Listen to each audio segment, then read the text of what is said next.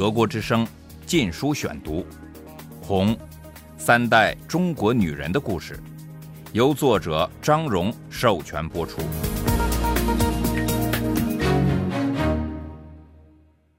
第一章：三寸金莲，嫁给军阀为妾。一九零九至一九三三年。第二节。薛之衡的造访对外曾祖父不啻是天赐良机，他设法为自己弄到接待薛之衡的差事，告诉妻子决定把女儿嫁给薛之衡。他当然不是在征求妻子的意见，只是通知他而已。这不仅是当时民俗使然，而且外曾祖父压根儿就看不起自己的妻子。外曾祖母流泪了，但什么也不敢说。外曾祖父还特别警告他，不得泄露半字给女儿知道。外曾祖父知道，如果直截了当提出要把女儿许给薛之衡，不仅会贬低女儿的身价，还要冒被拒的危险。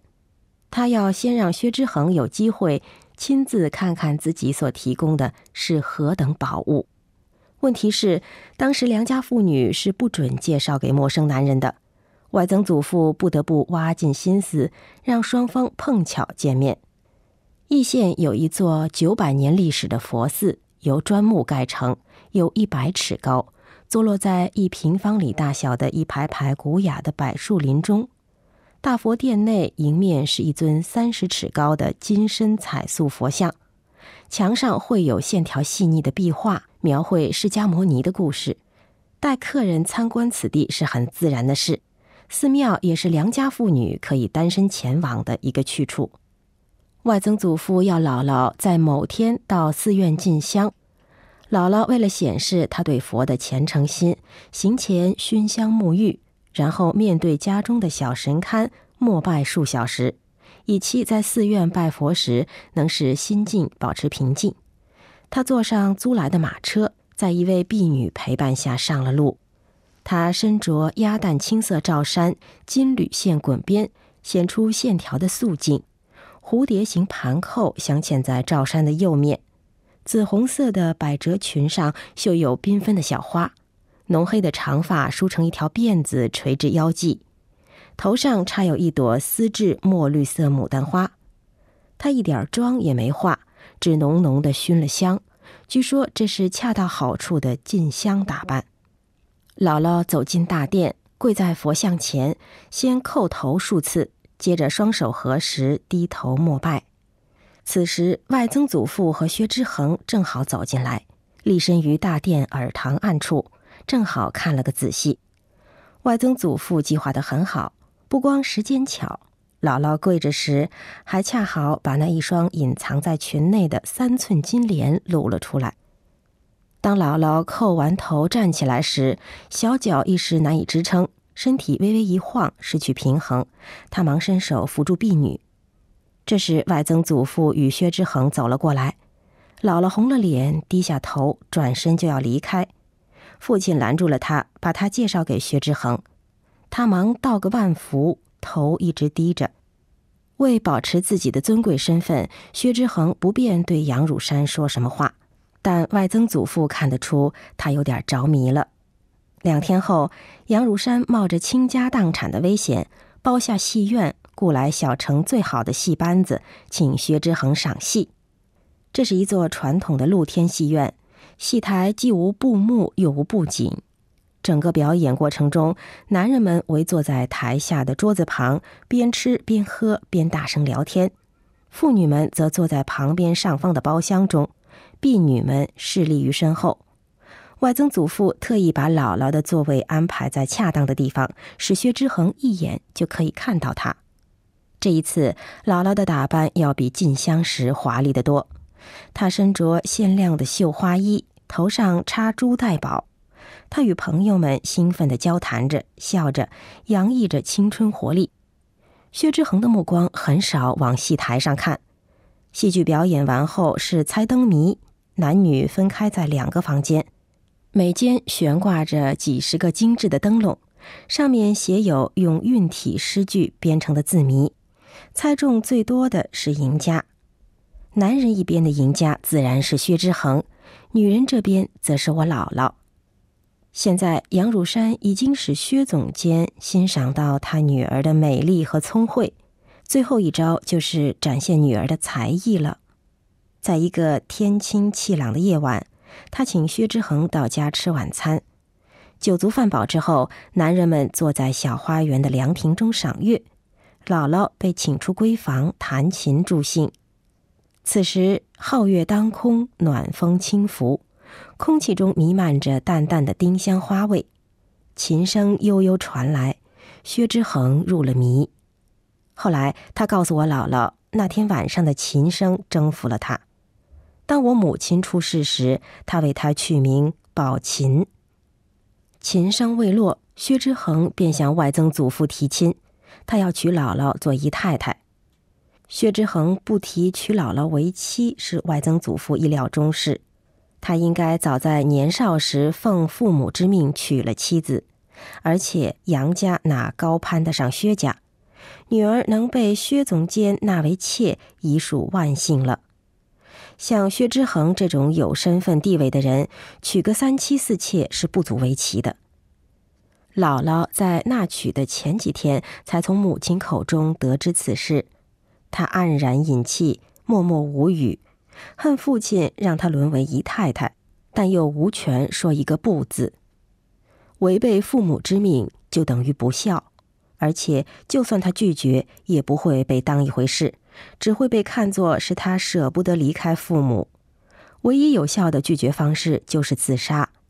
实际上，他什么也不能说，就是说好，也会被看作是轻佻、不守妇道，或暗示他急于离开父母。外曾祖母看见姥姥如此伤心，便劝她说：“嫁给薛之恒是她最好的归宿。你知道薛总监的权势有多大吗？”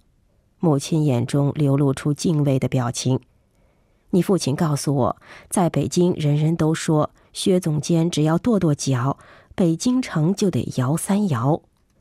当然，姥姥也不是没有被薛之恒的堂堂威仪所吸引。义县还没有一个男人能比得上这位军阀的风采。父亲又添油加醋地转达了不少薛之恒对他赞美的话，姥姥觉得有点飘飘然了。这一年他才十五岁，不能完全想象为人妾的痛苦滋味，还心存幻想，希望赢得薛总监的爱，过着幸福快乐的日子。薛总监许诺他可以留在义县。住进他特意为他购买的华宅里，这样他就可以不必离开双亲，远嫁他乡。更重要的是，他不必住在薛公馆，整天看着大太太和其他姨太太的脸色过活，陷于永无休止的勾心斗角中。薛之恒还同意把纳妾仪式办得和明媒正娶一样隆重，使姥姥与全家脸面有光。另有一点，他觉得非常重要的是，现在父亲遂心如意了，因此会对母亲好一点。我的外曾祖母患有癫痫病，总觉得自己配不上丈夫，对丈夫的态度接近于卑躬屈膝；而外曾祖父却视妻子如草芥，从不关心她的健康。多年来，他一直怪她没替他生个儿子。外曾祖母生了姥姥后，曾小产多次。一九一七年，好不容易又生下第二个孩子，却又是个女的。外曾祖父着迷似的想纳妾，只苦于没有钱。这次嫁女儿使他如愿以偿。薛之恒为衬出自己的身份地位，给杨家的聘礼自是大手笔，得利最多的当然是外曾祖父。德国之声。禁书选读。迎亲那天，举着彩旗、抬着大匾、提着大红灯笼的队伍，簇拥着花团锦簇的花轿，浩浩荡荡来到了杨家门前。旗上、匾上、灯笼上描绘着凤凰吉祥图案。仪式按传统习惯从黄昏开始，大红灯笼在暮色中闪耀着喜庆的光芒。吹鼓手们吹奏起欢快的乐曲，鞭炮声更是震天价响。姥姥凤冠霞帔，一面大红丝巾盖住头，乘着八人大轿前往新居。花轿内闷热难耐，他小心翼翼地撩起头巾，微微掀开轿帘，心情马上由紧张变为高兴。观看迎亲队伍的人群拥挤在街道两边，这和他所知道的纳妾仪式大不相同。一顶简陋的两人小轿，简简单单的铺上一层靛蓝色平布，冷冷清清，没有排场，没有热闹，更没有这般风光。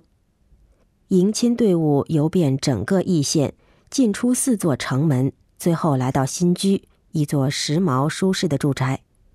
薛之恒身着戎装迎在新宅前，身边站满了当地的显贵。姥姥心满意足了。因为记忆所及，易县还未曾有过如此隆重的婚礼。婚后三天，薛之衡没出房门一步，姥姥深觉幸福快乐，自认很爱他。薛之衡也以一种鲁莽的方式爱着她。他完全不和姥姥谈论公事。按照传统看法，女人是头发长、见识短。男人即使在家，也应表现得威严庄重。姥姥也尽量少说话，早上为他捶捶腿，入夜则为他抚琴。一星期后，薛之衡突然说他要走了，但只字不提要到哪里。姥姥懂得，最好什么也别问，他的责任就是等他回来。结果一等就是六个年头。一九二四年九月，直奉战争爆发，薛之衡被擢升为北京数卫部队副司令。但几个星期后，局势发生戏剧性的变化，薛的老盟友冯玉祥倒戈。十一月三日，总统曹锟被迫宣布退位。同一天，北京数卫部队解散。两天后，京师警察部队也遭逢同样的命运。薛之衡匆匆逃离京师。并在天津法国租界的住宅内宣布下野。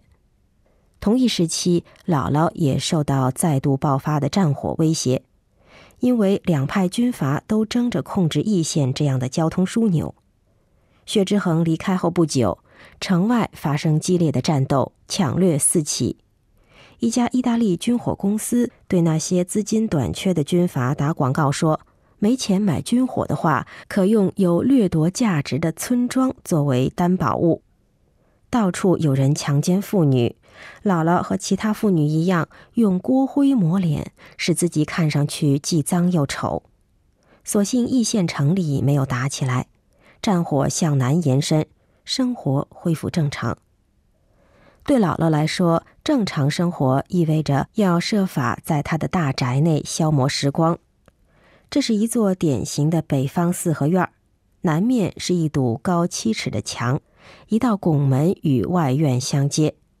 铸有铜环的外院双扇正门，平时总是紧锁着。这类建筑是为了适应北方恶劣的气候，这里的夏天气温高过摄氏三十五度，冬天则骤然降至零下三十度。来自北方的西伯利亚寒流和咆哮的蒙古风经常扫荡整个平原，大风卷起漫天黄土，铺头盖脸，迫使人们外出时不得不在头上蒙纱巾来保护脸部。建筑北面是墙，用以挡住风沙。主要房间的所有窗户都朝南开，以接受更多的阳光。院落的正面是客厅和卧室，两侧的厢房是厨房、仓库和仆人的睡房。主要房间都用花砖铺地，木框窗户上糊着白纸，光滑的黑灰色瓦覆盖着房顶。按当地的标准，这所住宅称得上豪华，比姥姥娘家强得多。但姥姥住在这里却极其落寞孤单，她有仆人作伴儿。一个厨子，一个守门人，两个婢女，只是他们的任务不仅是伺候她，还监视她。守门人奉命不准他单身走出大门。薛之衡临行前曾举他的另一个姨太太为例，警告姥姥：那位姨太太在薛之衡外出时与薛之衡的侍从偷情，薛之衡发现后，把他捆绑在床上。用浸透生酒的布塞住他的鼻和嘴，使他慢慢窒息而死。我当然不能便宜了他，让他死得那么痛快。薛这样对姥姥说：“一个女人最卑劣的就是对丈夫不忠。每当有偷情的事发生，像薛之恒这样的人仇恨女人远胜于男方。我对付那个男人，就是一枪把他给毙了。”薛之恒漫不经心地说。姥姥不知道他说的是不是真的，不过十五岁的他着实被这个故事给吓坏了。从那以后，姥姥一直生活在恐惧中，她几乎不能外出，但她又不是四合院内小天地的真正主人，她得花很多的时间来讨好仆人，以免他们在她丈夫回来后造谣生事。这种事不是不可能发生的。她不时地送礼给仆人。